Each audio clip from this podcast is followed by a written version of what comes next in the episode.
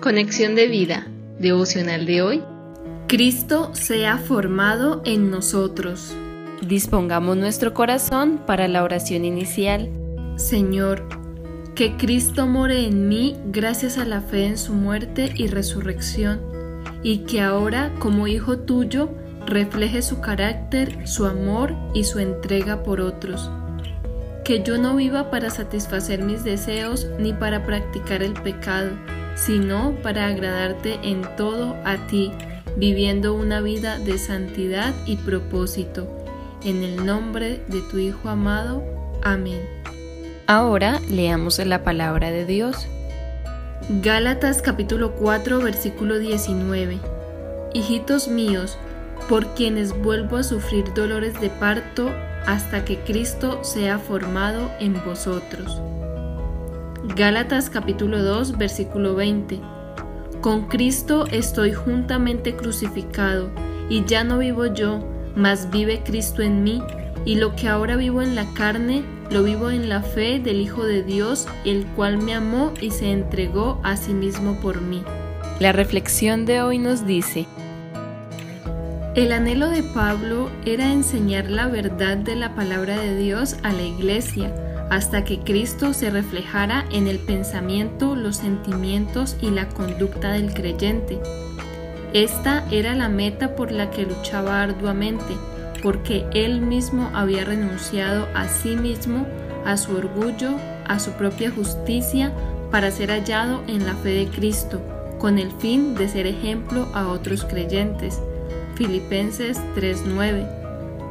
Este debe ser nuestro mismo sentir nuestra lucha y meta, no vivir para nosotros mismos, sino para aquel que murió y resucitó por nosotros. Segunda de Corintios 5:15.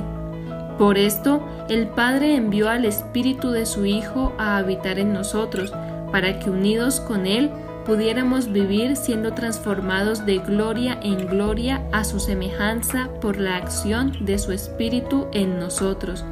Segunda de Corintios 3:18. Es decir, gracias a la acción de su Espíritu Santo en nosotros, cada vez nos parecemos más a Jesús. Y esto nos lleva a tener el carácter santo de Cristo manifestado en acciones de amor. Por ejemplo, cuando clamamos al Padre por otras personas en necesidad, tomamos la identidad de Cristo como dice la Escritura. Y por cuanto sois hijos, Dios envió a vuestros corazones el Espíritu de su Hijo, el cual clama Abba, Padre. Gálatas 4:6. Así como Cristo amó y oró por los transgresores, Isaías 53:12, nosotros clamamos por medio de su Espíritu Santo por otras personas y por nuestros hermanos en la fe. A esto se refiere Efesios 6:18 cuando dice, orando en todo tiempo con toda oración y súplica en el Espíritu, y velando en ello con toda perseverancia y súplica por todos los santos.